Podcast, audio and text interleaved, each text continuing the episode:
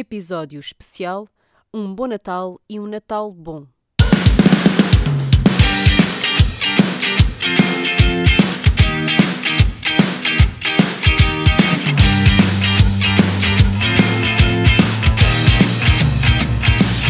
Olá, sejam muito bem-vindos a este episódio especial de Natal do Puericultura, um podcast para mamães millennial. Está toda a gente a falar do Natal, o Instagram está cheio de sugestões para decorar e oferecer, e ainda por cima, hoje é a Black Friday, o dia em que basicamente se celebra o consumismo da época. Parece-me o dia perfeito para gravar, editar e publicar este episódio já há algum tempo prometido sobre o Natal, o impacto das nossas tradições e como é que podemos fazer melhor. Ora, desta vez eu quero muito ler-vos uma adaptação de uma crónica que escrevi no ano passado, logo depois do Natal, para a The Minimal Mag, com o título Quem tem medo do Pai Natal. Eu vou deixar-vos o link da crónica original na descrição do episódio. Acho que, sem entrar em detalhes profundos, esta crónica nos obriga a fazer uma boa reflexão sobre o enquadramento desta época festiva naquilo que é, basicamente, a sociedade de consumo e um sistema económico capitalista. Afinal, nós queremos todos ter um bom Natal, mas também queremos que o Natal seja bom para as pessoas e para o planeta. Aqui vai. A minha filha conheceu o Pai Natal no ano passado e, como parece que acontece com a maioria das crianças, odiou o velhote gordo, barbudo e vestido de vermelho. Parece-me razoável ter medo de um estranho com capacidade para sobreviver 364 dias isolado em temperaturas negativas, dar a volta ao mundo em segundos num trenó voador conduzido por oito animais enormes e com hastes e que todos os anos celebra, impune e alegremente, o crime de invasão de propriedade privada. Não me interpretem mal, eu adoro o Natal. Adorei acreditar no Pai Natal quando era pequenina e quero muito que a minha filha se delicie com a magia da época até porque este invasor, dizem, não nos vem roubar nada, antes pelo contrário. É aqui que eu, mulher adulta de quase 30 anos, fico com medo do Pai Natal. De onde vêm estes presentes manifestados por uma carta enviada sem morada nem selo? Ao longo dos anos fui respondendo a esta pergunta com diversas racionalizações, umas mais incipientes que outras. A que penso que todos fizemos foi atribuir a identidade do Pai Natal ao nosso próprio pai, ou à mãe, à avó, ao avô ao primo em terceiro grau, ou a todo o elenco sentado à mesa da consoada, se formos literais na associação da definição de Pai Natal com o significado aquele que oferece presentes no Natal. O Pai Natal é de facto aquele que oferece presentes, o que significa que pode ser um agente transformador da sociedade através dos seus atos de consumo. O melhor Pai Natal considera o impacto social, ambiental, ecológico e político das suas prendas. O melhor Pai Natal é um consumidor consciente. O Pai Natal é também o influencer que publica um blog post com 10 ideias de presentes para a sogra. O canal de televisão infantil que transmite uma dezena de anúncios a brinquedos de plástico feitos na China entre os episódios de Super Wings e Patrulha Pata.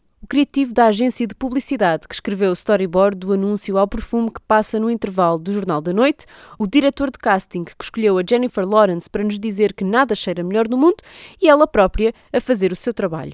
É também o hipermercado com descontos fantásticos e promoções leve 2 pague 1 um nos bombons. O melhor Pai Natal é transparente e pratica preços justos, não baixos. O Pai Natal é também a mulher que, numa qualquer fábrica do Bangladesh, cozeu as mangas do casaco must-have da estação que pedimos à nossa mãe. E o patrão, que lhe paga o ordenado mínimo. E a empresa que desenha telemóveis na Califórnia e os monta na China com obsolescência programada, claro. O melhor Pai Natal oferece excelentes condições de trabalho, paga ordenados justos, monitoriza a toxicidade, poluição e desperdício da produção e cria presentes de qualidade e duradouros. O Pai Natal é também o mineiro que extrai lítio debaixo de uma montanha no Chile para alimentar a bateria dos nossos gadgets. E o político, que aceita que a riqueza natural do seu país seja exportada quase na totalidade para um país mais rico que o seu e os 27 milhões de hectares de terreno ocupado, o orangotango cada vez mais próximo da extinção e os 700 conflitos territoriais entre populações que ficam sem casa para ser possível produzir mais óleo de palma para todos comermos um Ferrero Rocher na noite de Natal. O melhor Pai Natal não usa mais recursos do que aqueles que o planeta consegue regenerar. Escolhe matérias-primas com menos impacto ambiental e social e opera num modelo de negócio com vista ao desenvolvimento sustentável. O Pai Natal é este sistema económico linear e capitalista que pressupõe crescimento infinito num planeta com recursos extremamente limitados. O Pai Natal somos nós, a sociedade de consumo, livro do qual um consumidor inconsciente só lê a capa. Agora que demos uma vista de olhos ao resto da obra, quem tem medo do Pai Natal? É que o que o Pai Natal nos oferece nem sempre é valor e alegria, mas nunca deixa de ser uma responsabilidade. Quem nunca odiou um presente Natal, que atira a primeira pedra. Cabe-nos a nós, felizes contemplados com tudo e mais do que pedimos ao Pai Natal este ano, garantir que nada se desperdiça, que prolongamos a vida do que agora é nosso e que sabemos descartar-nos do que não nos serve de forma ponderada. Ora, e como é que nós podemos fazer isto? Vou deixar-vos alguns princípios a considerarem para a vossa troca de presentes neste Natal. Primeiro, garantam que o que oferecem será valorizado por quem recebe.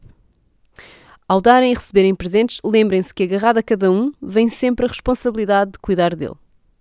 Se receberem presentes indesejados, sejam educados e cordiais e logo no dia 26 comecem a discutir os vossos valores.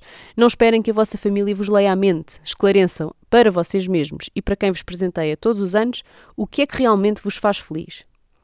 Se o presente indesejado vier de uma pessoa que provavelmente nunca mais vos vai presentear na vida, isto acontece muito, por exemplo, quando é o primeiro Natal de um bebê, não invistam energia a tentar evangelizar essa pessoa. Foquem-se nas pessoas mais próximas, que vão estar na vossa vida para sempre.